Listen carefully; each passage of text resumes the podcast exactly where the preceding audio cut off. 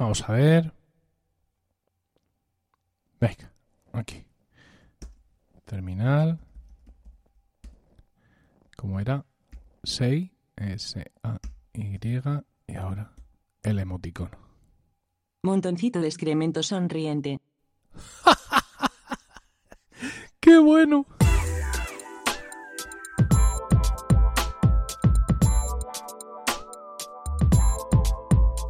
Bienvenidos a Proyecto Macintosh. Este es el capítulo 38 y hoy es 16 de noviembre de 2016.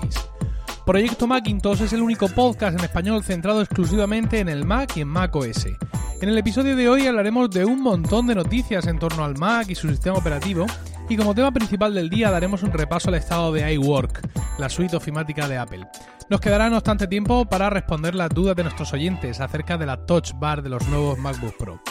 Yo soy Emilcar y hoy me acompañan David Isasi y Carlos Burges. Como ves, esto es solo para usuarios de Mac. Así que aquí y ahora y para ti comienza Proyecto Macintosh. Buenas noches, Carlos. Buenas noches, don Emilio. Y buenas noches, David. Muy buenas, Emilio. Oye, por cierto, Emilio, yo tengo una duda. ¿Hoy hacemos de llenas, de leones? ¿Qué nos toca hoy? Hoy de corderos, de corderos porque Carlos hay que reconocer que Carlos ha recibido más adhesiones que nosotros. Se nos ha, se nos ha reconocido. Es curioso, ¿eh? Porque la mayoría de la gente, antes del programa, pensaba como nosotros. Pero luego llega este aquí, nos da tres pases de pecho, nosotros bajamos así un poco el morro, porque también tú y yo somos gente compasiva, y entonces de pronto, de pronto todos son grandes analistas y todos pensaban como Carlos. ¿Vale? Pero bueno, en cualquier caso, lo, que sí es justo es agradecer a toda la audiencia la increíble acogida del episodio anterior. Uh, más allá de, los números, la realidad es que hemos tenido un feedback espectacular, que eso es finalmente eh, lo que te queda, porque te da igual que te escuchen mucho si nadie te dice nada, pues la verdad es que no tiene sentido, ¿no? Pero en este caso hemos recibido muchísimas felicitaciones en grupo, individualmente por el programa, eh, y esperamos eh, poder, evidentemente, mantener el, el nivel y lo vamos a hacer desde ya mismo porque, bueno, a colación de lo que hablábamos en el episodio pasado, tenemos una rebaja eh, que ha puesto Apple en el precio de adaptadores a USB-C y también en esas pantallas que han diseñado a medias con, con LG. Es una manera, evidentemente, de hacer un poco más. Eh, de que pase un poco mejor por la garganta el trago.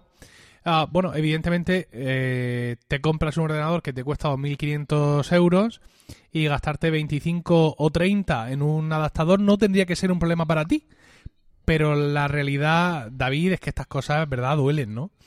Sí, sí, la verdad, la verdad es que duelen. Y de hecho, cuando salió el iPhone, pues ya vino con su adaptador. Ya ellos nos explicaron que, que cambiaban, que se iba el mini jack a, que pasaba mejor vida. Y, bueno, pues nos metieron ahí el, el adaptador de mini jack a, al, a Lightning.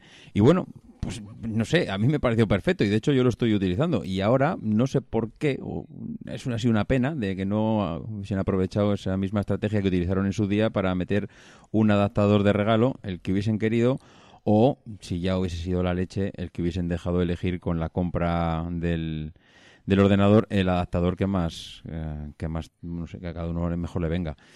Mm, joder, a mí me parece estupendo. La pena es que en, esa keynote maravillosa no, no hicieran eso ese día que hubiesen callado muchas bocas. Vamos, eso mm, no sé, Carlos, si opinará como yo, pero, pero yo creo que ese día, si lo hubiesen anunciado en vez de dos días después, hubiese sido fenomenal.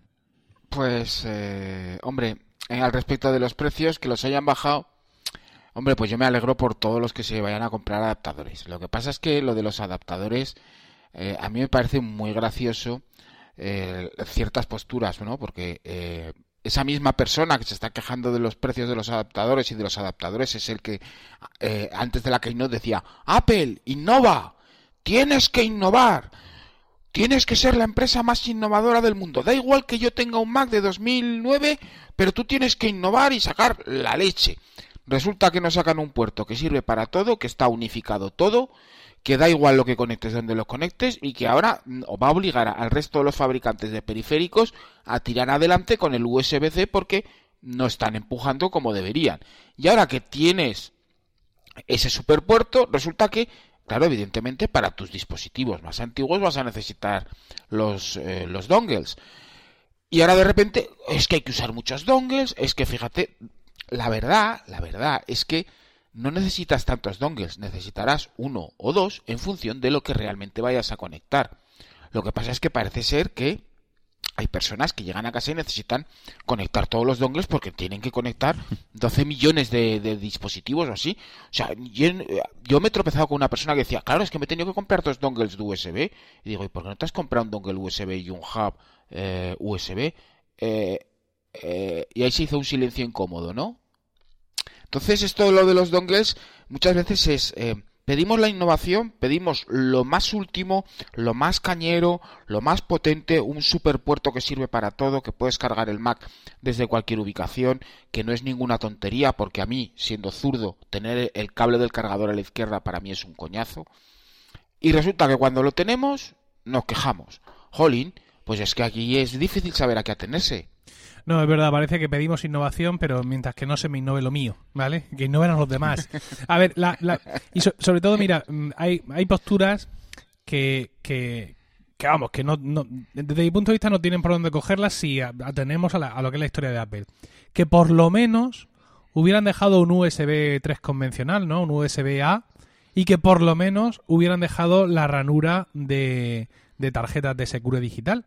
Es que ese por lo menos es lo que sabemos que hace que no se produzcan nunca las evoluciones. Porque si tú, si tú dejas un puerto USB-A, ¿vale? ¿Qué es lo que haces? Incrementar salvajemente la venta de hubs USB-A. Porque la gente se va a meter por ahí y de ahí lo va a sacar todo. Entonces, si tú quieres forzar un cambio tecnológico, lo tienes que hacer así, a lo bestia. Quiero decir, es quitándolo todo. Yo en ese sentido ya dije aquí en nuestro programa anterior que para mí el, el ordenador más allá del precio, ninguna queja. Yo pienso que es el paso que tienen que dar y la Dodge Bar, pues Jobs proveerá, ¿no? Pero bueno, en ese sentido, en cualquier caso, a nadie le amarga le amarga un dulce. Los que tenemos el MacBook y no nos hemos quejado tanto, la verdad, hay todo hay que decirlo, pues podemos aprovechar este rebufo para completar nuestra colección.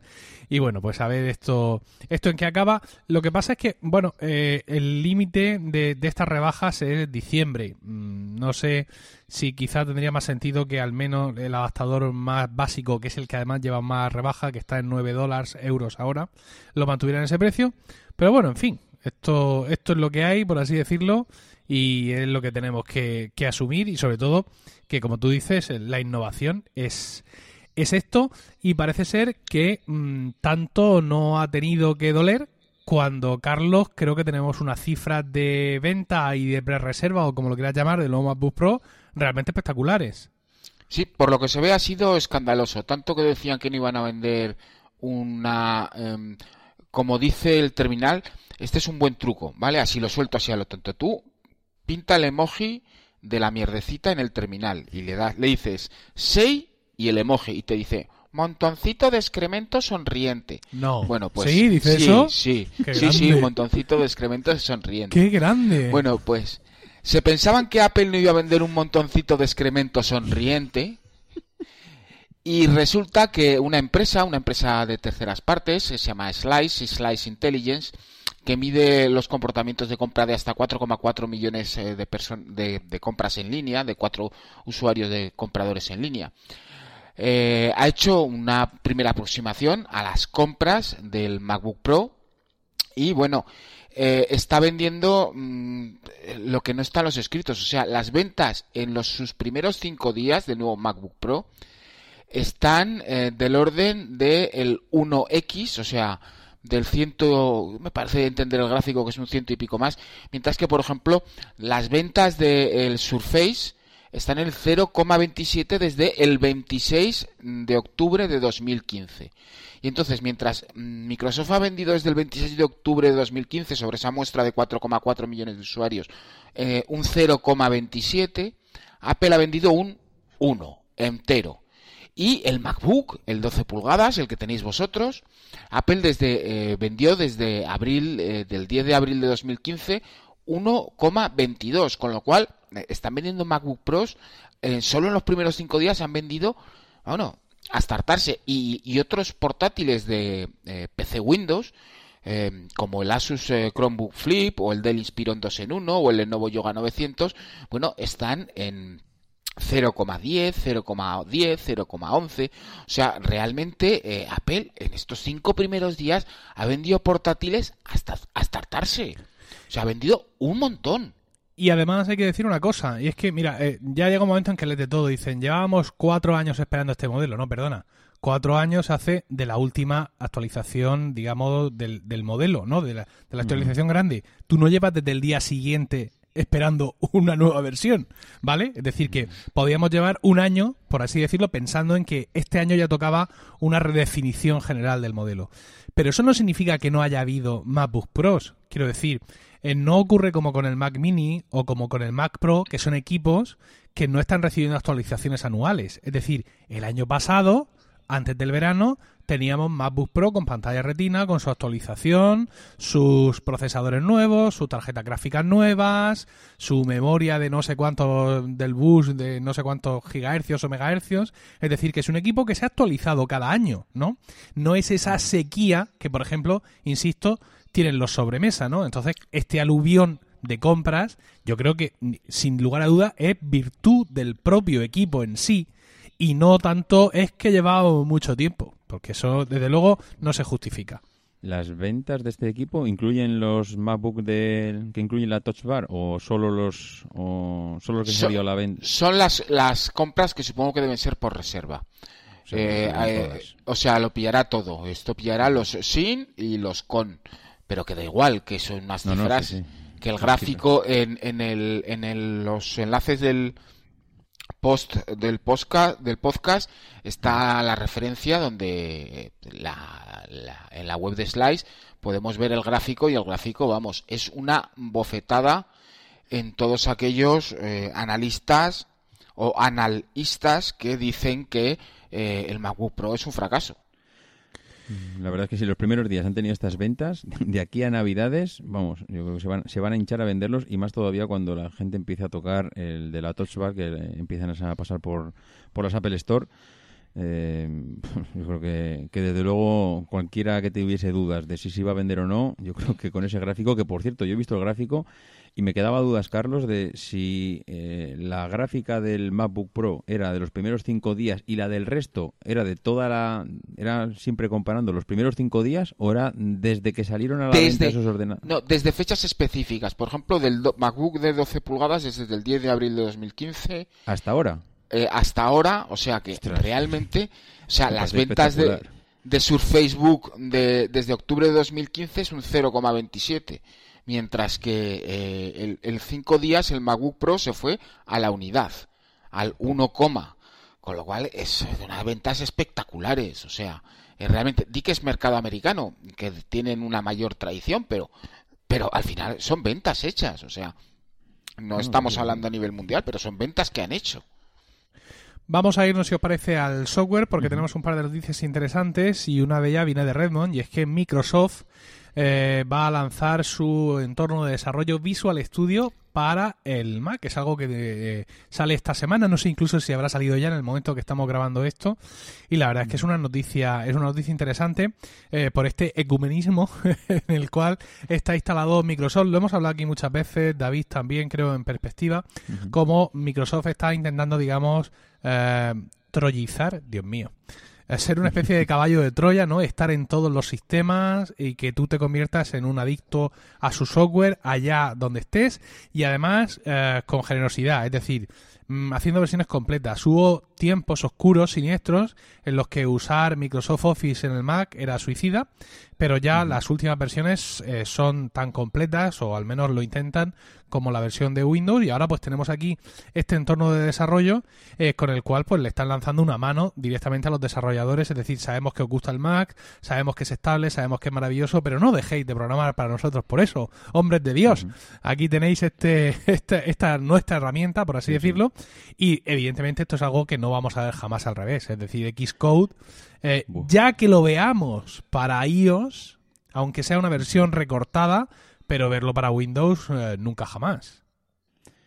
Eh, a mí esta noticia, desde luego, me parece que está a la altura de cuando AutoCAD eh, salió para, para Macintosh. Yo creo que fue una notición que en la vida todo el mundo hubiese soñado que AutoCAD estaba para, para Mac, pues que Visual Studio, que yo creo que es, vamos, la suite de referencia que tiene Microsoft pues para programadores, que la saquen para Mac, es que me parece la leche. La verdad es que siguen en su campaña de colonizar el resto de los sistemas operativos, pero no termino de entender del todo, ¿eh? porque Vale, esto se lo lanzan a los desarrolladores de, de macOS, pero un desarrollador de macOS porque le pongan esta suite eh, va a empezar a desarrollar para o, realmente es que conoce con Visual Studio puedes hacer mm, programación no solo para Windows, puedes hacer programación para otras muchas más cosas. Pues no sé, ese es igual el alcance que no consigo ver hasta dónde llega la herramienta. Si, desde luego, si lo han sacado es porque tienen muy medido el paso y, saben, bueno, de hecho es que están volcados. el, Office lo tenemos para, para macOS, a, unos, a un macOS a un nivel, yo creo que no tanto como el de PC, pero muy similar. El de, el de iOS, yo creo que el iPad Pro utilizar es una utilizar el, el Office es una delicia pero es que eh, no sé es que ya esperar que Visual Studio que es que es yo no sé si la gente se hace idea de, lo que significa Visual Studio para, para Microsoft que es un paquete de programación de los más importantes que puede haber que lo tengan los desarrolladores igual Carlos tú sabes hasta dónde pueden llegar eh, ¿Hasta dónde se puede llegar a programar con esto? No lo sé, yo la verdad, mira, yo no soy programador. Yo con la imagen con la que me quedo es con Balmer durmiendo boca abajo el día que se enteró que Visual Studio salía para Mac porque del otro lado no podía dormir, de lo que le dolía. Así que yo me quedo con esa imagen que, yo creo que pone en perspectiva la importancia del lanzamiento. Bueno, pues si Yo creo que están en busca de desarrolladores, ¿eh? sea como sea, sabes que están, que están este, en este bando y están a ver cómo los pescan.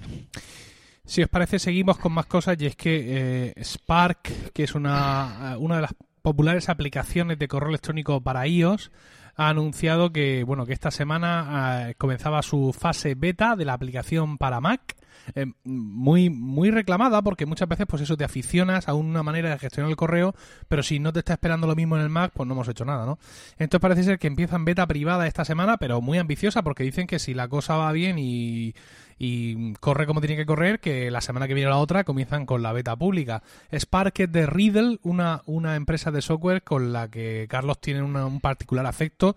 De hecho, ahí en, en tu página web de, de tutoriales en FacMac Academy tienes cursos de Spark, de PDF Expert y de Scanner Pro también.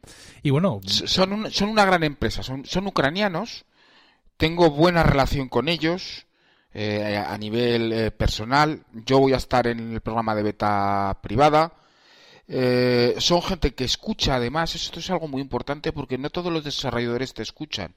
Son gente que escucha y atiende muy bien a los usuarios y sobre todo cuando las ideas son buenas implementan las cosas. Hombre, evidentemente si es fácil, mucho mejor que difícil. Pero ellos son capaces de ver cuando un usuario tiene una buena idea e implementarla. Eh, yo voy a estar en la beta privada de Spark. Evidentemente estamos atados por un NDA. No vamos a poder hablar mucho antes de su lanzamiento, pero es una buena noticia porque esta gente programa deprisa y corrige los bugs muy, muy deprisa. Así que yo calculo que la versión final la podríamos tener quizás para diciembre yo lo veo un poco arriesgado, pero sí para enero. Pues es una gran noticia porque, bueno, eh, en, en aplicaciones de mail siempre es un terreno todavía por explotar. Se han hecho varias apuestas, mm, todas digamos que mezclan lo que sería eh, la gestión de correo a un nivel como tareas, como posponiendo, como creando listas, es decir, hay distintos puntos de vista sobre eso, pero lo interesante es tenerlo en, ambos entornos, es decir, de nada te sirve que tu aplicación de iOS te permita posponer un correo si cuando llegas al Mac lo que tienes es mail que no sabe nada de lo que ha hecho la otra aplicación, ni de las etiquetas que ha podido usar para clasificar, ni de todo eso, y bueno, pues siempre es interesante que se abra el, el espectro. Y bueno, para terminar esta sección de noticias, Carlos, creo que nos traes un, regalo para la audiencia. Pues venga, vamos a regalar libros, que no falte de nada en Proyecto Macintosh. Pedir cervezas todos, que yo me pongo a regalar libros. Eh, esta semana hemos lanzado, o he lanzado, Ponte al Mando de eh, Pages para Mac. Y tenemos 10 licencias para sortear. Así que Emilio os va a explicar cómo va a funcionar este a vez el sorteo. Sí, eh, vamos a, premiar en este caso a los que nos escucháis antes y pronto y vamos a, sortear estas 10 licencias, estas 10 copias del libro Ponte al mando de Pages para iBooks entre todos aquellos que dejéis un comentario en la entrada de emilcar.fm donde vamos a presentar este episodio. Ese comentario tiene que estar escrito antes de las 23.59 de este eh, sábado, que cae, que cae el sábado, a ver, sábado 19. Vale, todos los comentarios eh, publicados en nuestra web antes de las 23.59 hora española peninsular del sábado 19 y que pidan el libro, porque lo mismo hay gente que escribe y ya lo ha comprado, cosa que deberíais haber hecho, y simplemente pues quiere decir que no está de acuerdo con tal cosa o si está de acuerdo con tal otra, bueno, pues entre los que pidáis el libro haremos ese sorteo y el mismo domingo, si Dios quiere, os estoy enviando los códigos. Muchas gracias, Carlos. Hombre, eh, que no falte de nada en Proyecto Macintosh. bueno, pues nada, eh, terminada esta sección de noticias y novedades y regalos, eh, continuamos con el tema del día.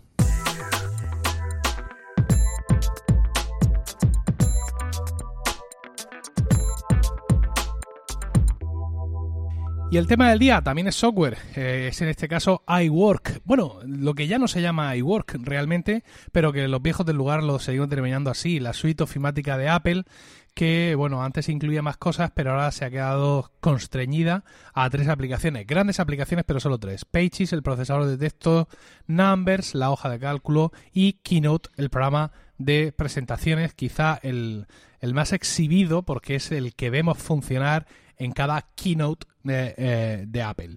Vamos a empezar, si os parece, con Pages. Ah, yo trabajo con Pages exclusivamente en el Mac, es decir, no es, el, es la aplicación que uso eh, de proceso de textos y en mi caso la uso eh, pues para hacer, por ejemplo, los, los libretos de los conciertos del coro, también la maquetación de, por ejemplo, algunos carteles así más pequeños que no hace el diseñador y todo este tipo de cosas, ¿no? No, he tenido oportunidad de usarla para, mm, para más cosas, tampoco tengo experiencia de gente que la use, digamos, en el día a día para escribir sus cartas, sus documentos, etcétera, porque mi mujer, que podría ser mi ejemplo, eh, es abogada y claro, tiene que estar compartiendo documentos continuamente con, con clientes y con compañeros y tiene que usar Microsoft Word. Pero bueno, yo pienso que Pages eh, es una buena aplicación para cualquiera de nosotros, ¿no? Esto, esto fue, Carlos, mucho tiempo el, uno de los eh, lemas recurrentes de Apple, ¿no? For the rest of us, decían. Sí, sí, y yo creo que en este sentido Pages cumple de sobra las necesidades de cualquier usuario particular e incluso me atrevería a decir de cualquier pequeña empresa. Sí, sí, sin problemas. Es un buen editor de textos. Y yo ahora que he estado profundizando durante bastantes meses con él, eh, trabajando, y de hecho durante... Eh, antes de estos últimos cuatro años que digamos que he estado trabajando por mi cuenta, estuve dos años trabajando en una empresa en la que podía llevar mi Mac y muchos documentos los preparaba con Pages, muchos presupuestos, muchos tal. Eh, descubres que es una gran aplicación con la que puedes hacer muchas cosas, que evidentemente tiene un recorrido mucho más corto que Word, pero que para el 80% de los usuarios es eh, más que suficiente y eh, en un entorno en el que realmente solo hay Mac, siendo Pages gratis, mm, ¿para qué quieres eh, comprar una licencia de Office? Aunque en un momento determinado la puedes necesitar. De acuerdo que Word es un excelente procesador de textos, es súper profesional, pero realmente necesitas todas las características de Word cuando tienes Pages allí, que para sacarle todo el jugo a Pages tiene tela, ¿eh? O sea, ahí tiene montones de cosas escondidas. Yo mm, de Pages le diría que es muy similar a lo que podemos encontrar con las aplicaciones de, fotografía. Al final, eh, todo el mundo, y creo que Emilio lo ha comentado en, múltiples ocasiones, estamos obsesionados con tener Photoshop en el, en el ordenador y parece que si no tienes Photoshop es que no, no manejas ningún editor de fotografía. Y, en cambio, con, una, cualquier aplicación muchísimo más inferior que Photoshop, nos, nos, vamos, nos damos con un canto en los dientes el 95% de los usuarios. Y con Pages yo la sensación que tengo es la misma. Es decir, nos encanta Word porque es súper potente, pero cuando entramos en una aplicación como esta, es súper sencilla, porque realmente es que cualquiera que la abre, y últimamente que están, parece tan de moda las aplicaciones minimalistas, pues es tan sencilla, tan sencilla, que es que es prácticamente mm, abrir y cualquiera que no haya utilizado, que yo creo no sé quién no ha utilizado un, editor de textos en su vida, pues es, vamos, eh, abrir y empezar a utilizar. Yo hay una cosa que siempre me ha parecido que estaba muy bien y últimamente empiezo a verla como defecto en Pages y es esas barras de herramientas de formato que estamos tan acostumbrados a tener en, en Word, en el, en el Office, en Word, eh, y es que la tienes pues para los estilos de la letra, el aumentar de tamaño, el subrayado, todo ese tipo de cosas. la- los tienes tan a mano en Word, yo mm, los, eh, los he llegado a, echar de menos. Es que eh, prácticamente en Pages tiene un, un botoncito encima de la barra, que es el de formato, que cuando lo abres ahí tienes acceso a todo. Pero ya parece como que da un poco de pereza. No lo puedes tener, o siempre lo puedes tener abierto en un lateral y eh, se va, va cambiando en función de lo que vas seleccionando, pero parece como que es una ventana que, que no es necesaria. Si me lo pones en la barrita de arriba, mm, a no ser que Carlos me diga ahora, hombre, pero si hay un truco maravilloso que, que lo pones No, ahí. que- no hay hay. una. Es una cuestión de usabilidad, ¿vale? Y te voy a explicar por qué. Eh, nosotros seguimos trabajando con el formato de, fo- eh, de- de papel A4 heredado del mundo de, de la, de nuestras épocas de trabajar con papel impreso, cuando realmente no es el, el- el tamaño de papel más adecuado para trabajar en digital. Porque real, nuestros, nuestras pantallas son apaisadas. Es decir, deberíamos trabajar con, eh, con, con, eh, documentos Sí, sí. apaisados. ¿Qué es lo que pasa? Tú en un portátil pones una barra de herramientas arriba gloriosamente gorda, por decir de alguna forma, con un montón de herramientas y tal, y en un portátil te estás comiendo el 20% de la pantalla por arriba, con lo cual te queda, eh, si abajo tienes el doc, vas a tener un 40 o un 50% de la pantalla para el documento, con lo cual eso es muy poco. Yo prefiero esa barra lateral porque precisamente nos permite trabajar y disponer y, tener en una pantalla de portátil que generalmente recordar es el Mac que más se vende, eh, disponer de más espacio de trabajo en vertical. Yo entiendo que para el mundo Windows las eh, normas de diseño nos eh, llaman a poner las barras de herramientas arriba, pero en general muchas muchas aplicaciones que están pensadas para trabajarse en portátil están desplazando sus interfaz a columnas laterales porque claro si no si pones una columna gorda arriba es que te quedas te quedas sin espacio para trabajar Mira, eh, David, hay algunas, hay algunos comandos directos que sí puedes, eh, puedes meter arriba, ¿no? Eh, Puedes Sí. darle al botón derecho sobre la, sobre esa barra, ese, ese espacio grande y como ocurre en la mayoría de las aplicaciones de Apple, no vas a poder meter todo lo que te encuentras en el menú formato, pero sí, Sí. puedes, eh, por ejemplo, puedes poner un botón para hacer más grande el tamaño de la fuente, un botón para crear un superíndice, otro para sangría a la izquierda, otro para sangría a la derecha. Eh, puedes meter ahí unos cuantos botones, pero yo abundando en lo que dice Carlos, yo más que poblar más esa barra, para, para lo que trae por defecto, ¿vale? Que son Sí. seis botones relativos a insertar multimedia, insertar figuras, tal, yo hasta me la cargaba, ¿sabes? O sea, eh, claro, sí, sí, es verdad, y, y dejaba todos los laterales, eh, como estaba, yo entiendo que algo tiene que haber, no, no te la puedes cargar, evidentemente, pero que para, que para lo que lleva, eh, una vez que te has acostumbrado a trabajar con el lateral, es incluso más interesante, muy Apple, ¿sabes? El quitar distracciones de en Sí. medio y el dejarte trabajar. Una cosa interesante es las limitaciones, porque claro, eh, desde que Apple, Apple hizo un reboot de, de todo esto, y Pages perdió propiedades, todas las aplicaciones las perdieron para igualarse con las versiones de iOS, ¿vale? En este sentido está muy bien hecho porque la versión de iOS y la versión del Mac son muy paralelas. Es la versión que hay en iCloud.com la que pierde más virtudes, pero bueno, esto te permite, por, así decirlo, seguir trabajando en la misma línea cuando pasas a tu dispositivo eh, iOS. Y la verdad es que bueno, las limitaciones que te vas a encontrar ahí no son muchas, hay otras aplicaciones de Word que sí están más, más limitadas, pero en este sentido eh, realmente lo han hecho lo han hecho bastante bien.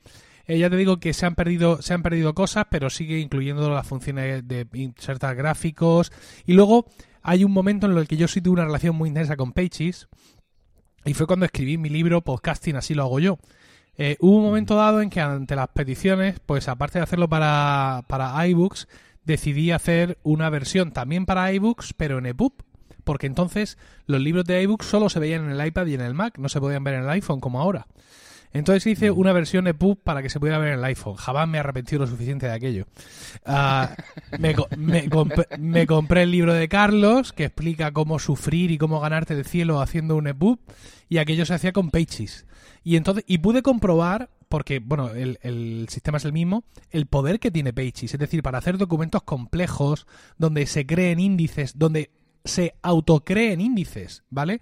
Donde tú vaya realmente poniendo los títulos de las secciones en vez de coger tú y ponerle esto más grande, tamaño no sé qué, eh, usando los estilos eh, y todo, o sea, todas estas cosas que ya conocemos de Microsoft Word, están perfectamente aquí en Pages y funcionan de manera fantástica para permitirte crear un, un documento muy complejo que luego él solo se autoorganice y tengas todos tus saltos, tengas tus eh, índices, tengas tus subíndices por capítulos, es decir, que en ese sentido, para escribir cualquier texto largo, insisto, cualquier libro una tesis, Dios santo, o quién sabe, es, un docu es una aplicación perfectamente válida desde mi punto de vista. Bueno, no sé, yo ya te digo que creo que estoy demasiado viciado del Word de, PC, eh, hecho en cierto modo, y además creo que la última versión de Word, la actualización que tuvo, a mí me gustó bastante en cuanto a cómo gestionaba todas esas barras que están en la parte superior. Cuando ha comentado Carlos el tema de las barras laterales, tiene toda la razón. En sentido, es verdad que con el tamaño de las pantallas que tenemos, el colocar una barra lateral pues puede que tenga mucho más sentido. De hecho, creo que en Office, por ejemplo, en Word puedes, eh, puedes disfrutar de esas barras de herramientas flotantes que las puedes ir moviendo por la pantalla y también eliminarlas de la parte, de la parte superior.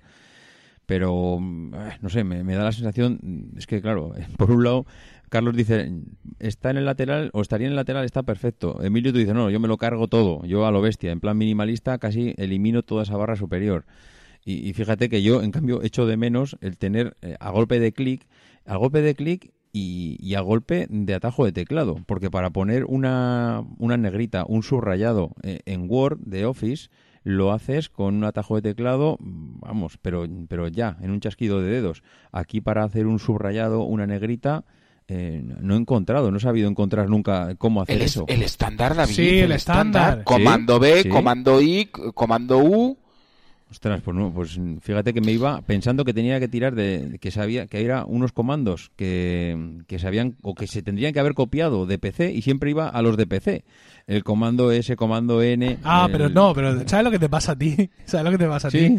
Te voy a explicar lo que te pasa. Estoy muy intoxicado con no, esto. No, no, no, no, es, peor todavía. Es que resulta que Microsoft Office, ¿vale? En, eh, es una aplicación que ha traducido los atajos de teclado. Todas las aplicaciones del mundo estén en un sistema en español, en un sistema en mandarín o en un sistema donde sea, la negrita es comando o control, si estamos en PC, B, B de bold, ¿vale? Sin embargo, Microsoft Office en español ha sido tan amable de traducirnos, ¿vale? Entonces, cuando tú quieres poner una negrita en el Word, en, un, en un, PC, y estás en, con la aplicación en español, entonces es comando o control N. Esto es una cosita que tenemos solo en España y que tenemos que agradecerle a los pues chicos de Redmond porque, claro, provoca que gente como tú se vuelva loco. Sí, sí, sí, sí. Es que ya te digo, estoy tan acostumbrado a ese comando N, comando S. Es pues comando, N, comando N te genera un nuevo documento. De todas formas, claro, eso es lo que me pasa. De todas formas, hay una manera, digamos, de la, en, en, en Mac, alguna vez lo hemos comentado aquí, me parece, de crear eh, atajos personalizados para los comandos. Por ejemplo, tachado no trae, no trae un atajo en Pages y se puede crear. Pero bueno, vamos a, no pararnos aquí porque si, si David echa de menos cosas del, del Word de toda la vida, pues no quiero ni pensar lo que va a decir de Numbers. Numbers es quizá en ese sentido la aplicación, vamos a decir, más distinta porque, bueno, todas las hojas de cálculo, todos los programas de hojas de cálculo del mundo parten de un canvas infinito. Es decir, tú abres y tienes ahí un documento que ya está dividido en celdas al infinito, literalmente, ¿vale? Con lo cual tú solo tienes que ir andando de celda en celda, eh, haciendo cosas, añadiendo textos, añadiendo datos, poniendo fórmulas, vinculando cosas, etcétera. Sin embargo, en, en Numbers no. En Numbers lo que tú te encuentras es un canvas infinito, efectivamente, pero en blanco, donde tú vas a insertar una tabla en concreto, como si la estuvieras insertando, por ejemplo, en el procesador de textos, con la diferencia de que aquí, ahora en esta tabla, tienes unas capacidades de cálculo añadidas ese no tener ese canvas, ese tener, digamos, que dibujar tu documento de numbers, eh, es lo que yo creo que lo hace más raro y lo que dificulta más la adopción, digamos, sincera por parte de usuarios que ya vienen no solo de Excel, sino de, insisto, de cualquier otra hoja de cálculo eh, que haya en el mercado. No sé, David, si has tenido esta sensación también. Sí, sí, sí, pero, pero total. O sea, para mí Numbers es, eh, pues no sé, es la oveja negra de, de iWork en el sentido de que a ver, es la oveja negra para los que nuevamente venimos de Excel a lo bestia. O sea, es que venir de Excel, pasar a Numbers y, cuando lo utilizas habitualmente, o cuando ya te acostumbras a, bueno, pues voy a utilizar Numbers, te das cuenta que tiene mucha coherencia muchas de las cosas que hace y, te tienes que acostumbrar y cuando te acostumbras, pues realmente dices, pues está bien pensado.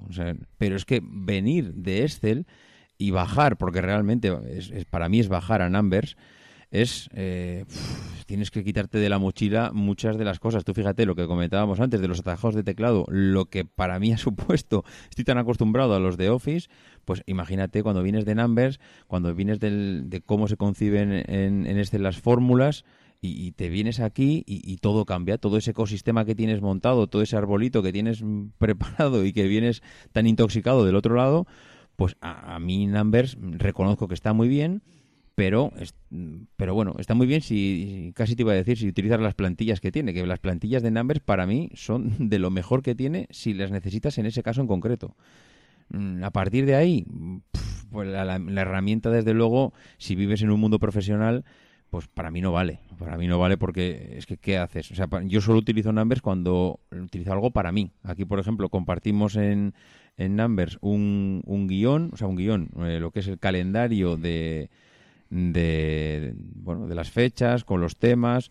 Y, eso es, perfecto, porque una cosa que no hemos comentado antes es, bueno, o que si queréis comentamos después, que es la parte colaborativa desde que sacaron la última actualización. Sí, eso vamos al final. Eh, al final. Eh, vamos al final con eso. Entonces, bueno, mm, eh, no sé, eh, esta parte que esta parte que comentamos, pues para mí pues va de maravilla, pero pero hasta ahí, o sea, yo poco más, porque en cuanto tienes que compartir un documento o piensas que tienes que ese documento en algún momento va a salir fuera de tu ordenador, es que olvídate, mm, vamos, o te rodeas de Carlos Burges y Emilio Cano, o, es que se acabó, el documento no tiene más recorrido. A mí lo que, mira, yo el, 50, no, el 50 no sé, el 75% de mi jornada laboral en mi empresa por la mañana, eh, yo trabajo haciendo contabilidad y gestión administrativa, gestión económica, la mayor parte de mi trabajo, como digo, es en Excel. Y el principal problema que yo le veo a Numbers es que me corta mucho la velocidad para trabajar. Yo le he echado muchas horas a Numbers, le sigo echando horas a Numbers, hay muchos documentos míos de Milcar FM, de Focus, de cuestiones de gestión del coro, de gestión económica, muchas cosas que tengo en Numbers y mi principal problema es que no puedo trabajar tan rápido como en Excel. O sea, no es tan fácil navegar entre las celdas, navegar entre las tablas, ir escribiendo fórmulas, corrigiendo fórmulas. Es todo siempre visualmente es, espectacular. Quiero decir, está pensado evidentemente para presentar unos datos concretos de manera muy pulcra. Me gusta mucho cómo maneja el tema de los gráficos, es muy, muy claro en ese sentido. Eh, la versión, por ejemplo, para, para iOS y, y en iCloud.com supone un paso más de obstáculos, sobre todo en el iPhone. Es muy difícil cuando tú entras a una celda y esa celda está puesta como texto, mm, salir de ahí y cambiarla para ponerla como fórmula. Es, muy rígido en ese sentido, ¿no? Eh, eh, en cuanto a cómo define las celdas y lo que puedes escribir. Y yo le, digamos que me parece que en este sentido esa barrera que ha puesto ahí Apple es lo que dificulta principalmente su, su adaptación, ¿no? Que no te permite mm, trabajar a ciegas, por así decirlo. Tienes que recurrir mucho al ratón, tienes que recurrir mucho a, los menús, a hacer clic aquí, a hacer clic allá, y no te permite, digamos, volar sobre la hoja de cálculo como yo lo hago en, en Excel. Pero yo creo, Carlos, que una vez más, para usuarios particulares, que como dice David van a usar las plantillas de gastos en casa, todo este tipo de cosas, es fantástico porque es que está todo muy masticado. Sí, no, la verdad es que es muy sencilla, incluso para un negado de las hojas de cálculo como yo, que soy un absoluto negado con ese mi talón de Aquiles y creo que lo será siempre. Eh, para mí Numbers me permite hacer cosas sencillitas, o sea, un pequeño presupuesto, una pequeña tal.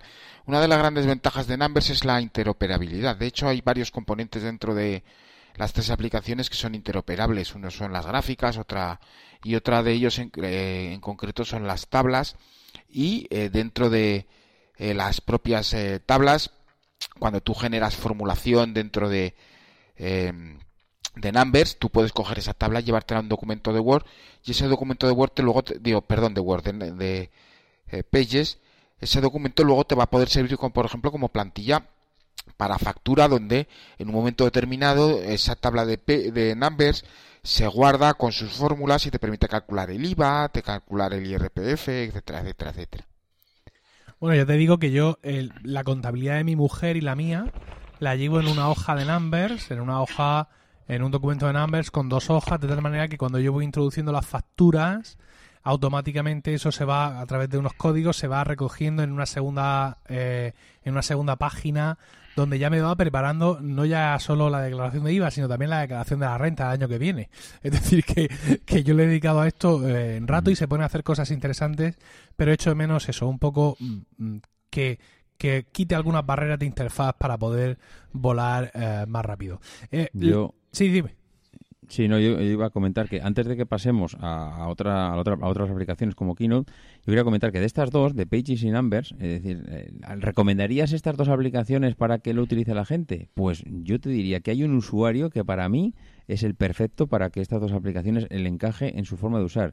Y es la gente de más de 50, voy a decir 50 largos, 60, vamos a decir 60 años, como mis padres, en el que no le puedo, si ahora mismo mi padre se compra un iPhone, un iPad, y, y le dices, oye, pues mira, papá, ven aquí que vas a utilizar esto para hacer cuatro gráficas, cuatro, lo que decías tú, Emilio, los gastos de casa, esa, ese tipo de persona que no va a aprender ya, mi padre no va a aprender en la vida a utilizar un Excel, porque es que no lo va a aprender, pero en cambio, este tipo de aplicaciones, la gente que no está muy familiarizada con los entornos ofimáticos y que nunca han aprendido y no han tenido la oportunidad, para mí es que son perfectas. O sea, es que para mí es la aplicación que yo recomendaría a, a mis padres para, si en un momento dado necesitan hacer uso de este tipo de, de aplicaciones, para que comiencen en ellas. Jamás les recomendaría un Excel, porque el Excel es que es que para mí el Excel volvemos a, a lo de antes es el Photoshop de, de las hojas de, de las hojas de cálculo en cambio esto es que es perfecto para ese tipo de usuarios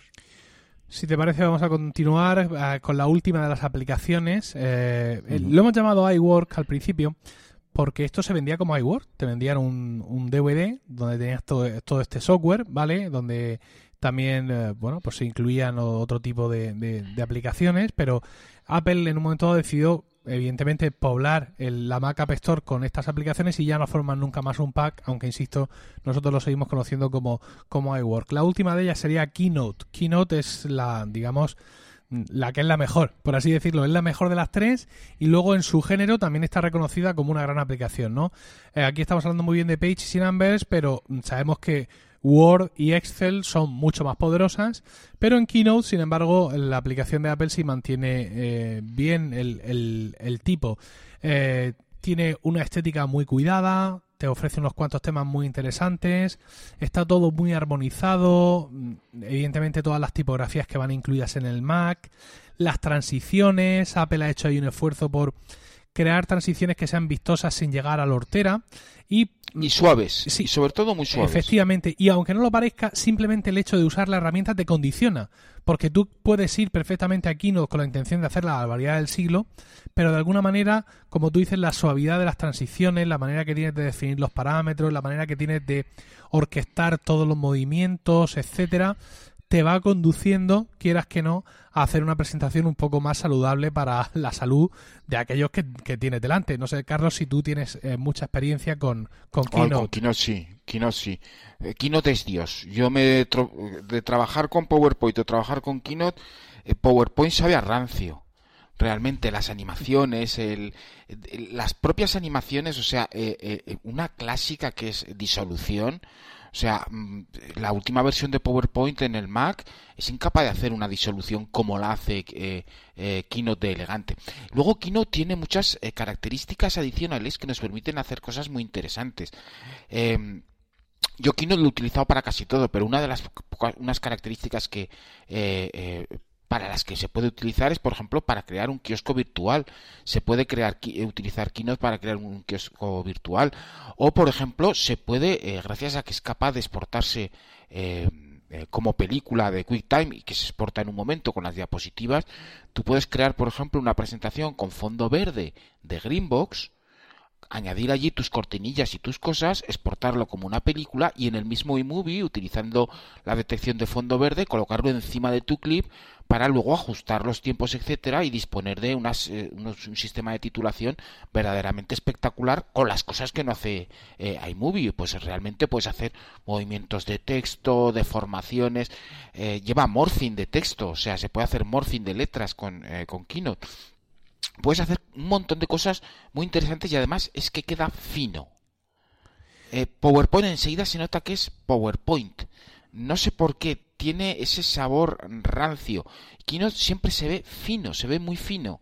Eh, eh, está, mm, a lo mejor, quizá incluso tenga menos opciones que eh, PowerPoint, pero mm, las disimula muy bien porque parece un Ferrari y PowerPoint sigue siendo una excelente herramienta, pero es que parece un Lada. El resultado final, que es una presentación, que es algo que tiene que ver la gente, tiene que ser espectacular. Y en PowerPoint no se ve espectacular, no acaba de verse espectacular.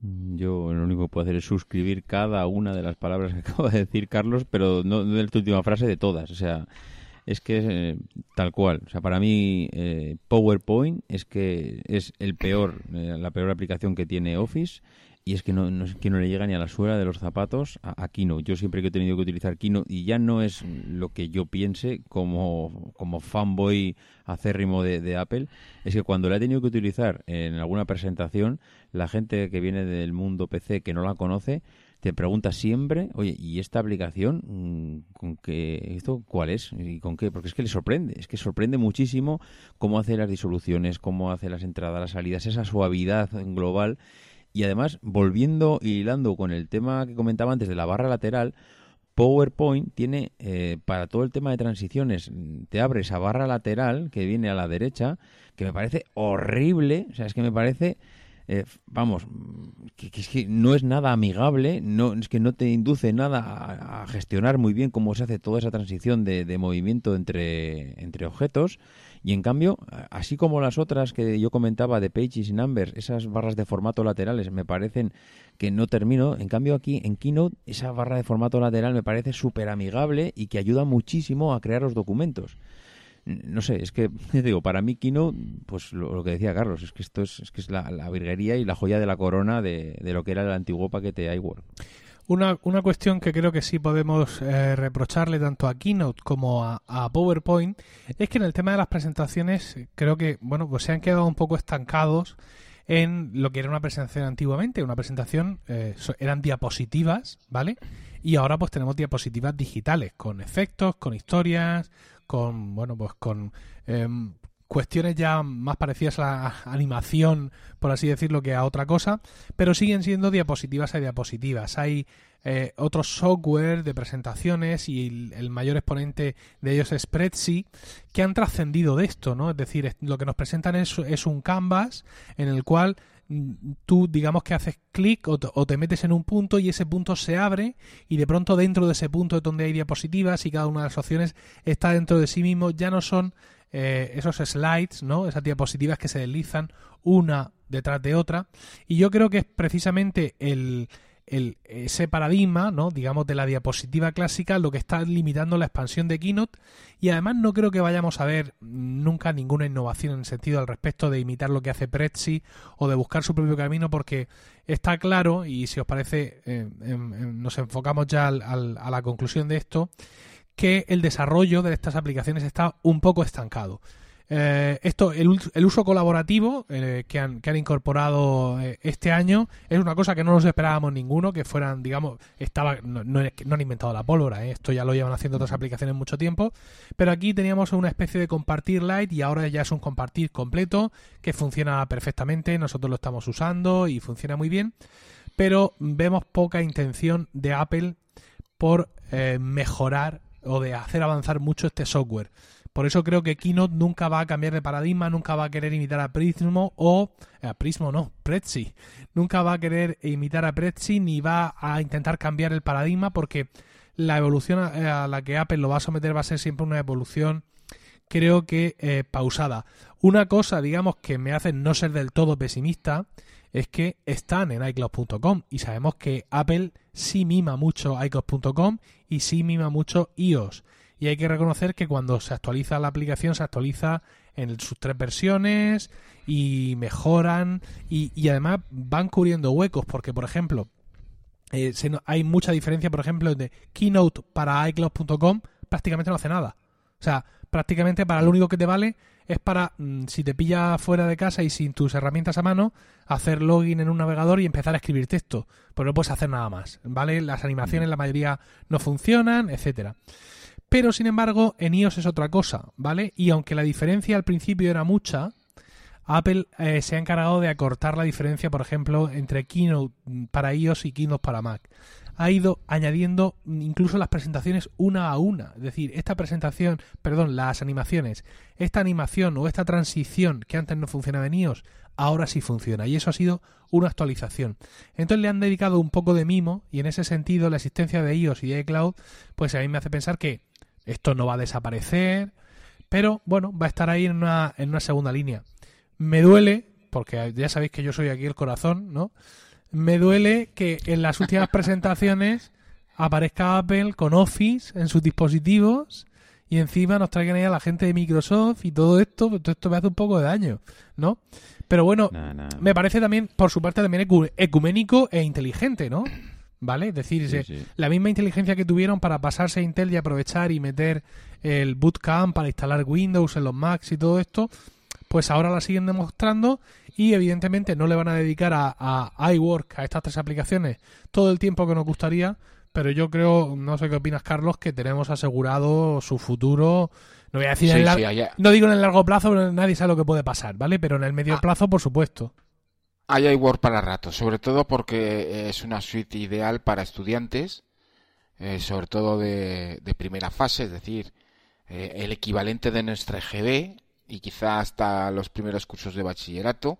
Es que ahora no sé cómo va el tema de la educación. Yo soy un señor viejo de los años 60 y yo en mi época teníamos ocho cursos de GB y luego los tres de bachillerato.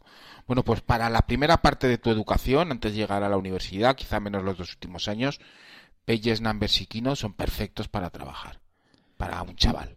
De hecho, yo creo que el uso colaborativo se ha integrado precisamente porque eh, una de las cosas con las que eh, más presión estaba haciendo Google con los Chromebooks era precisamente eh, la colaboración entre los diferentes alumnos utilizando sus herramientas. Y como no quedaba otro remedio, y además cuando lo presentaron, lo presentaron con una especial incidencia en el mercado educativo, estaba claro que eh, ese uso colaborativo está pensado para que Pages, Numbers y Keynote siga siendo un puntal a la hora de vender Macs, iPhones, iPads, bueno, Macs y iPads en los colegios precisamente con esa suite eh, que evita que en un momento determinado los chavales tengan que o la- el colegio tenga que adquirir licencias de Office o adquirir licencias eh, de Google Docs. El uso colaborativo además funciona muy bien. La verdad es que eh, para estar en, en- es una beta de Apple que está bastante bien pulida, está funcionando desde que la hemos probado y la he probado también para otras cosas, ya funciona muy bien. Yo la verdad es que estoy, yo de hecho utilizo mucho más estas tres aplicaciones que, que las tres aplicaciones de, de Office. Eh, me siento cómodo con ellas, eh, trabajando. Yo lo único añadir que la- lo que comentabas ahora, Carlos, del tema de en Estados Unidos, aquí igual lo que siempre comentamos, que igual desde nuestro punto de vista al- al- la implantación de iOS y de macOS no es tan elevada, igual en Estados Unidos al, al estar tan implantado en bueno pues en universidades, escuelas, colegios, el, tema de las licencias puede ser clave, el tener que pagar por una licencia de, de Office, Office 365 o cualquiera de las modalidades que quieras pagar, hombre, pues puede hacer replantearte entre que tienes un número de equipos muchísimo mayor en la, en la escuela, entre que los usuarios también que utilizan un Mac es muy elevado y que encima el precio es gratuito, pues claro, evidentemente sí que puede ser que en un país como Estados Unidos la implantación de, de esto pues sea muy elevada. Yo lo, lo ponía en lo ponía en el guion que, que espero que, que esta suite entre comillas que ya no lo es que no sea el nuevo Aperture que, que no nos encontremos con que dentro de dos años eh, eh, el paquete Office de, Microsoft ha entrado tan en el corazón de- del sistema y en los usuarios de Mac que, que de repente nos encontremos que, que está pues obligada a desaparecer. Mientras no sea gratis, lo dudo mucho que desaparezca. Mientras Office no sea gratis, eh, iWork seguirá ahí.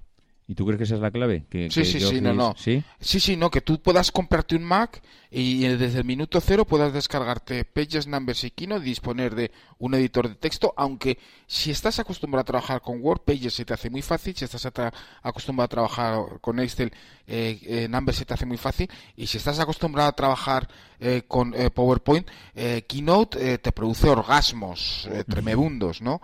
Pero...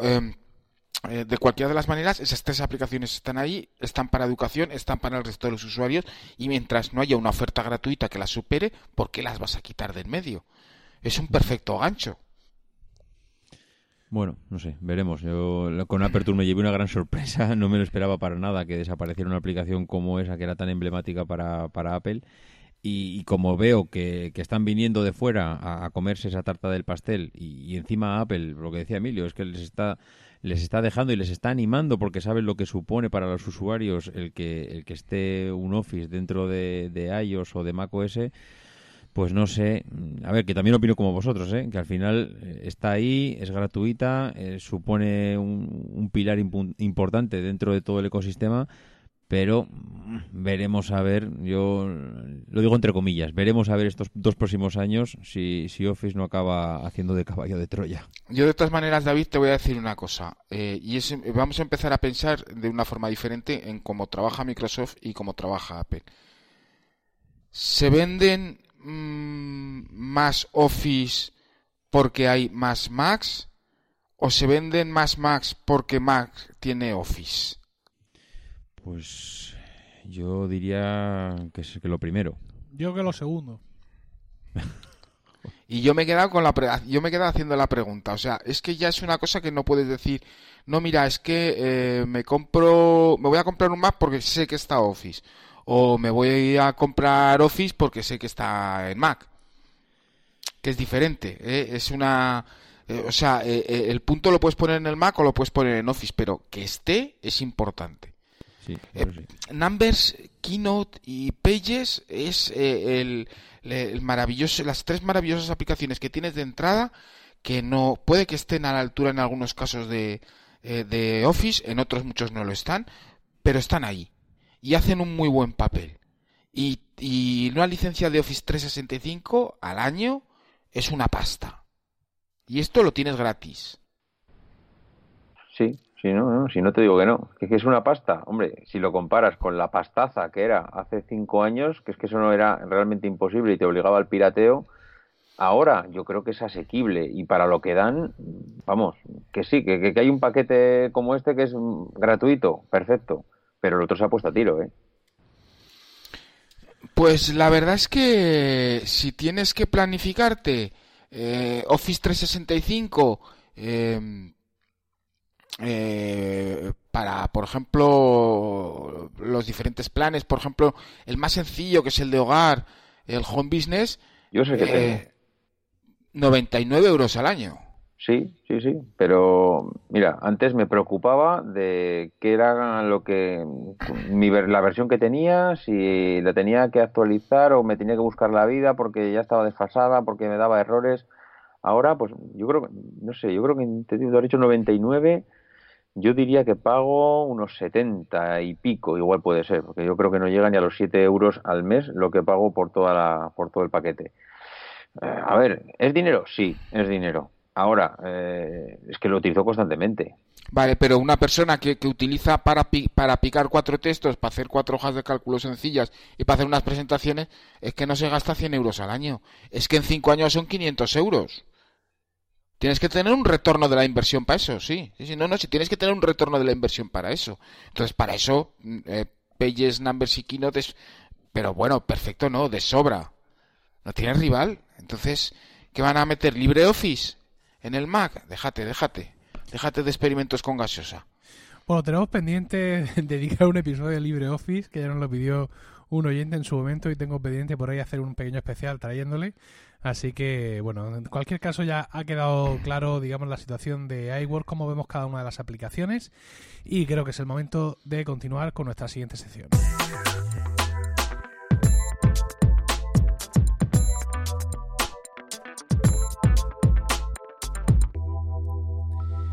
nuestra siguiente sección sería la de trucos. Y no, no traigo ningún truco, pero ah, traigo un experimento que quiero compartir con, con vosotros todos y bueno, con la audiencia. Eh, os voy a poner en antecedentes. Yo eh, tenía un MacBook Pro de 2008, un MacBook Pro de 13 pulgadas. Y este año, antes del verano, pues lo sustituí por el MacBook eh, de 12 pulgadas retina que tengo ahora mismo. Ese ordenador mío tenía un SSD de, 500, de 256 GB y el, todo el arranque puede tener, que son 8, ¿no? Era un ordenador que funcionaba bastante bien. Ya no tenía la unidad de DVD, tenía en su lugar eh, un disco duro convencional que lo utilizaba para prácticamente nada. Y bueno, pues me apetecía hacer este experimento y bueno, pues pude, pude permitírmelo. ¿Qué fue de mi ordenador? Pues bueno, mi ordenador se lo quedó mi padre. Porque mi padre eh, hasta ese momento tenía un MacBook negro el último MacBook negro que, se vendió.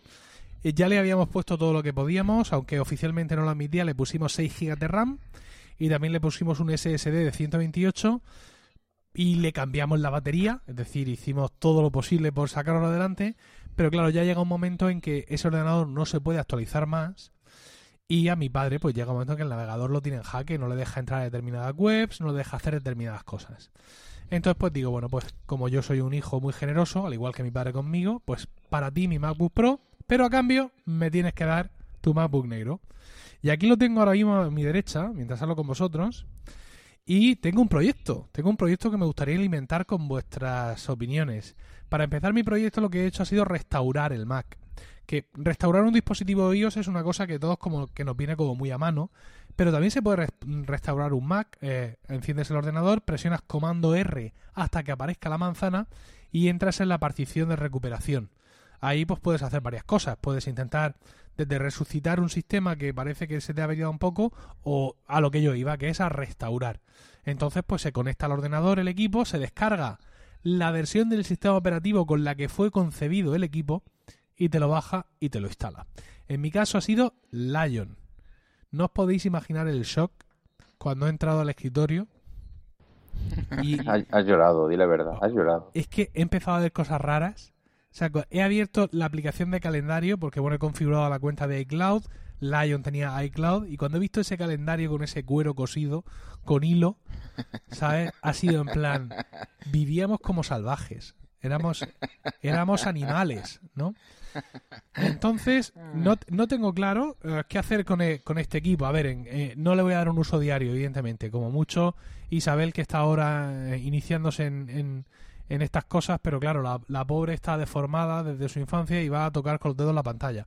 Bueno, ella ya es mayor, tiene seis años, ya sabe que hay pantallas que no se tocan. Emilio, que tiene tres y medio, esas cosas no las entiende todavía. ¿Cómo es posible que él esté pasando el dedo por una pantalla y aquello no le haga caso? Pero Isabel sí, sí controla. Isabel ha estado jugando, por ejemplo, con el iBook G3 que tengo.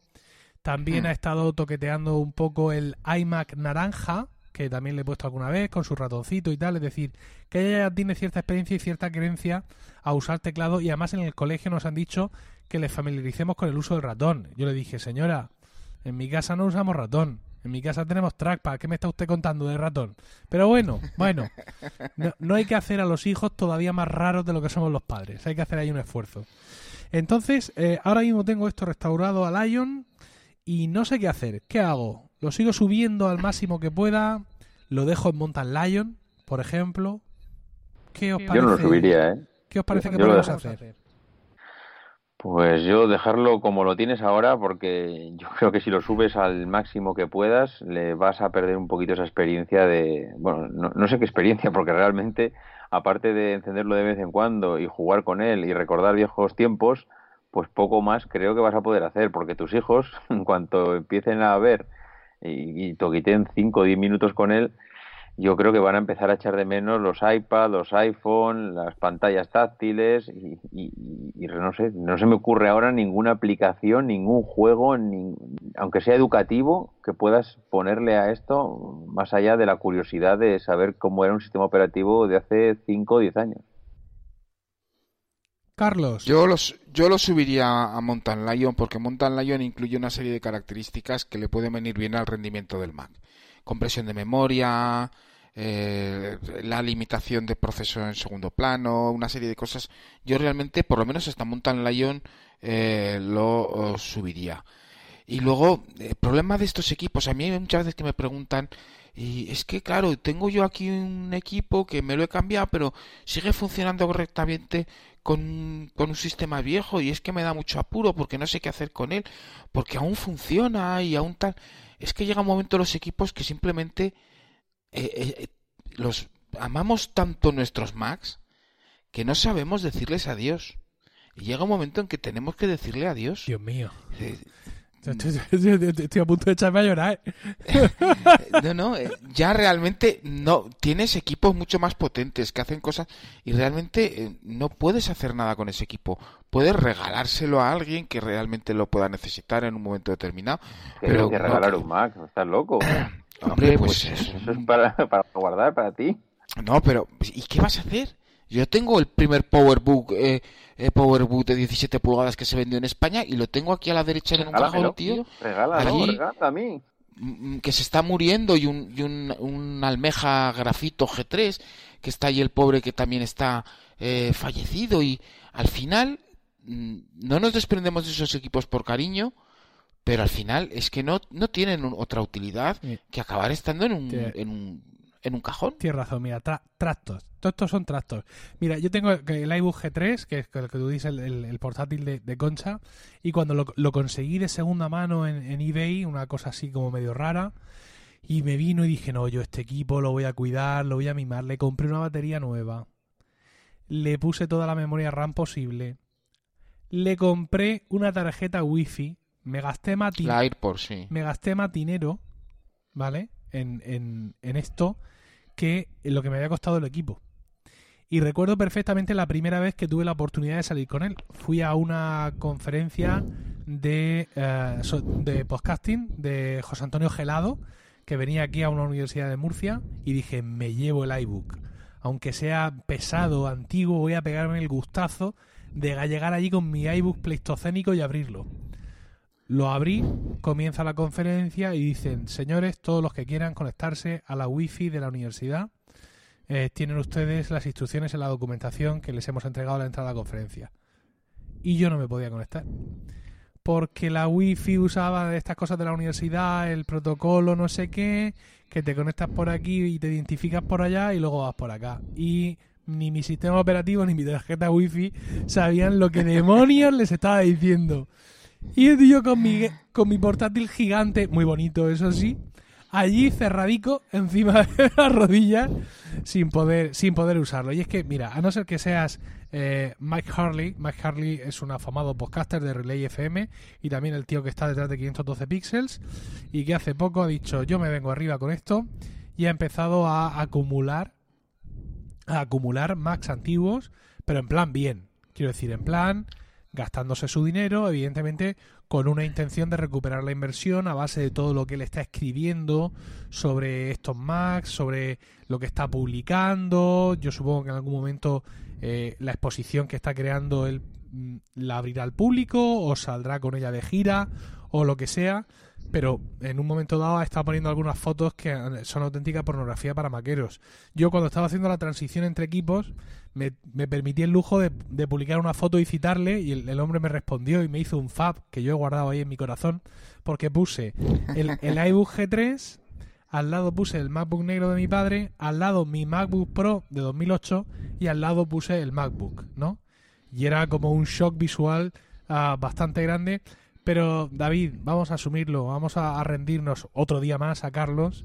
Y est- est- estas cosas, yo ahora me puedo entretener mucho, pero si yo ahora, por ejemplo, el iBook G3 lo saco, de pronto veo que la batería se lleva al, al traste, que la batería no aguanta más de una hora, ¿y qué hago? ¿Otra vez a comprarle otra batería? ¿Para, para qué? ¿Para qué? Si es que Pero bueno, eh, ¿qué vas a hacer? Es que estos son pues como el que tiene una muñeca y le compra un vestidito y, y la tiene en, en la estantería. Pues bueno, son objetos de coleccionista y yo creo que hay que mantenerlos como tal. Yo estoy en una situación parecida a la tuya. Mi padre en vez de tener el MacBook negro tiene el blanco, pero es que todavía lo utiliza y de vez en cuando me dice, ¿tú te crees estos del banco? Que han cambiado no sé qué historia y que ahora no puedo entrar. pues sí, pues eso es lo que pasa. Esto es lo que pasa. Yo, mira, al, al final lo mejor es que ocurra algo inesperado, porque yo no me veo cogiendo el, el iBook o el iMac este naranja y yendo al, ca- al- al- al- la furgoneta esta del ayuntamiento de, re- de reciclaje tecnológico y de- no me veo. No, allí no. O sea, no, me, no, me, no me veo. Me tiene que pasar algo como lo, lo que me pasó con el EMAC, ¿vale? Escrito y leído en español EMAC. El EMAC era una especie de iMac creado para educación, ¿vale? Eh, pe- pesaba como el doble, por así decirlo. Estaba hecho con menos cariño. Eh, y Juaniquilator, mi compañero Juaniquilator de aquí de Milcar FM, eh, se encontró uno tirado en un pasillo de la Facultad de Química y me lo trajo. Resultó muy fácil su reparación y mi padre lo estuvo usando en el pueblo como ordenador principal y después de que lo usara yo me lo llevé a casa de mis suegros. En una de esas de mis suegros se cansaron de verlo por allí y lo guardaron en el trastero. El trastero en una casa de la huerta eh, está en el sótano. Pues vino una inundación pavorosa y se lo llevó por delante el G3. Pobrecito. Ya, pero, ¿sabes? Yo no lo hubiera hecho. Y quizás fue lo mejor, porque es que dices tú, hay que guardarlos como objeto de colección, pero es que yo no soy Mike Harley, ¿sabes? Yo no tengo un estudio para estas cosas. Yo aquí ahora mismo, en mi pierna izquierda, si la largo debajo de mi, de mi escritorio, tengo el, el iMac naranja. Es claro, si es que está, está aquí abajo en el suelo. ¿Qué voy a hacer con...? No, pero ¿qué hago con él? Encima, lo tuve un tiempo encima del escritorio. Hasta que mi mujer llegó un día y me dijo, ¿ya? ¿Ya? ¿Es suficiente? Porque es que encima del escritorio, de nuestro escritorio de IKEA, no, no pensado para monitores CRT, claro, si lo pongo, no cabe nada más. Y además, cuando, cuando lo enchufas, David, cuando enchufas este, este iMac CRT, cuando lo conectas, hace clock, ¿vale? Y de pronto, el que está viendo la tele en el salón ve así como una especie de rayas en la pantalla de las interferencias electromagnéticas que se generan que rite tú de magneto. Entonces, pues sí, yo pienso, ahora me voy a entretener con esto, vamos a hacer caso a Carlos, lo vamos a subir a Mountain Lion, en próximos episodios de Proyecto Maquito le seguiremos la pista, pero creo que sí, Carlos, que estas cosas tienen un recorrido corto y a no ser que tengáis la fortuna de disponer de una casa o un espacio donde acumular sin traumas para nadie estas cosas, lo mejor es dejarlo pasar.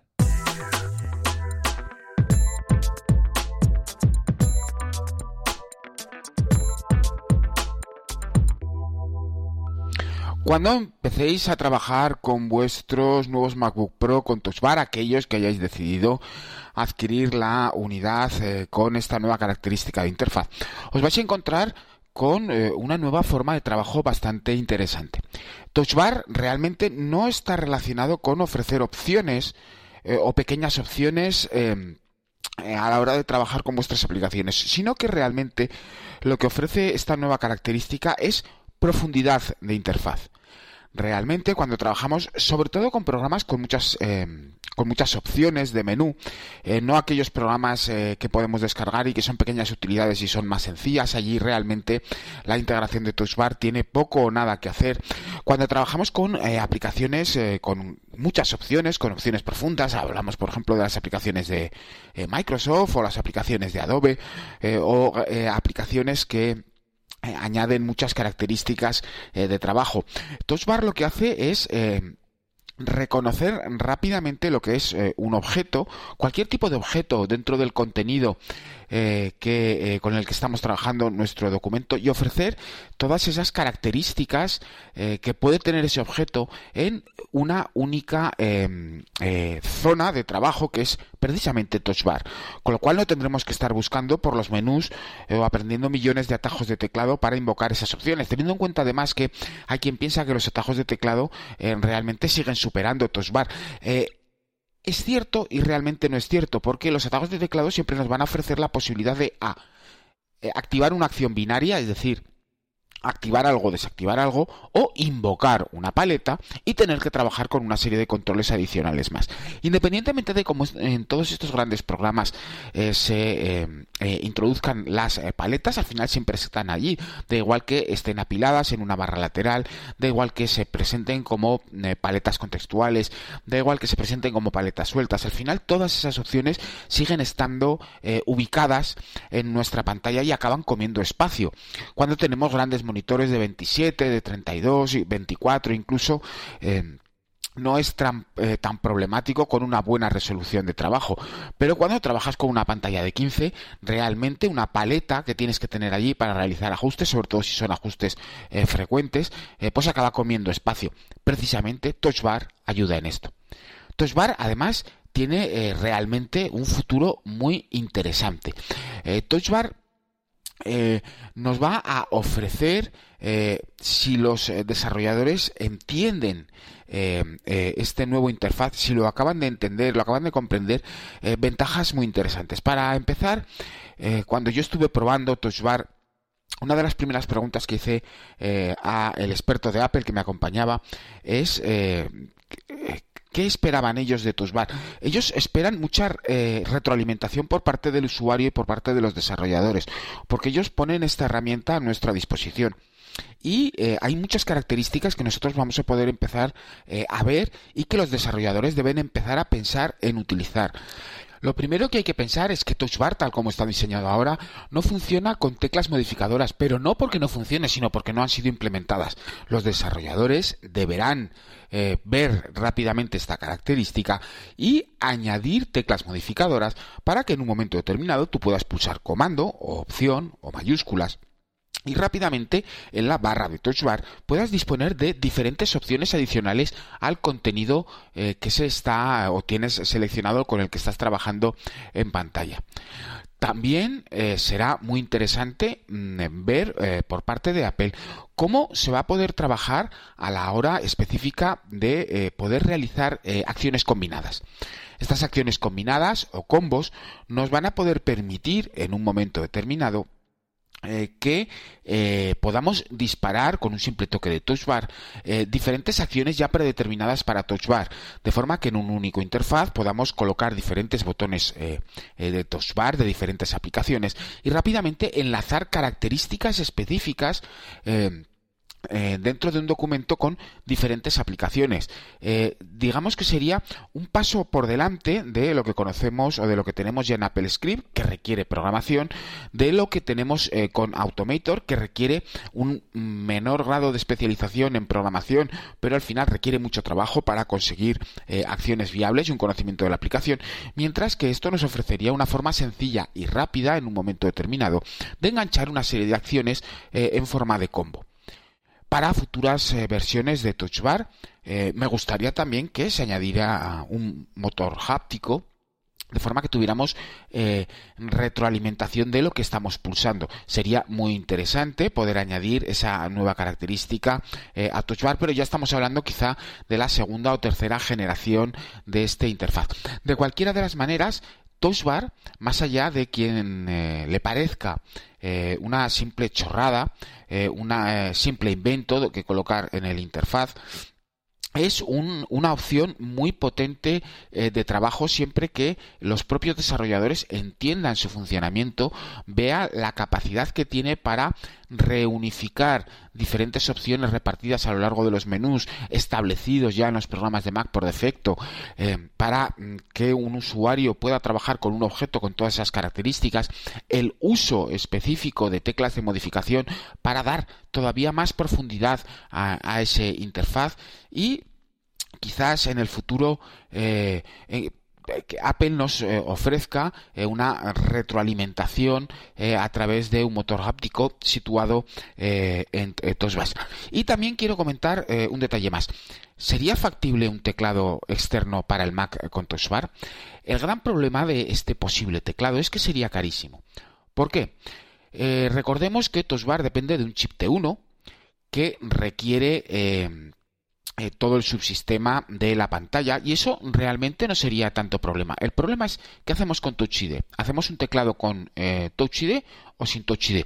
Porque la gente va a asociar directamente Touch ID eh, con Touch Bar. De forma que, vale, podemos hacer un teclado con Touch Bar, pero en todo caso tenemos que quitar Touch ID. ¿Por qué? Porque nos encontramos con un problema de seguridad. Touch ID requiere de la transmisión segura de información entre em, eh, el sensor y el chip T1. Esto no es problema porque realmente se haría dentro del propio teclado, pero esa información se ha de transmitir vía Bluetooth o vía cable en un momento determinado al Mac. Y allí sí que es factible realizar ataques de intermediación o man in the middle. con lo cual, en un momento determinado, se, habría que implementar altos niveles de seguridad para que no se pudiera escuchar esa información pasando del periférico al Mac.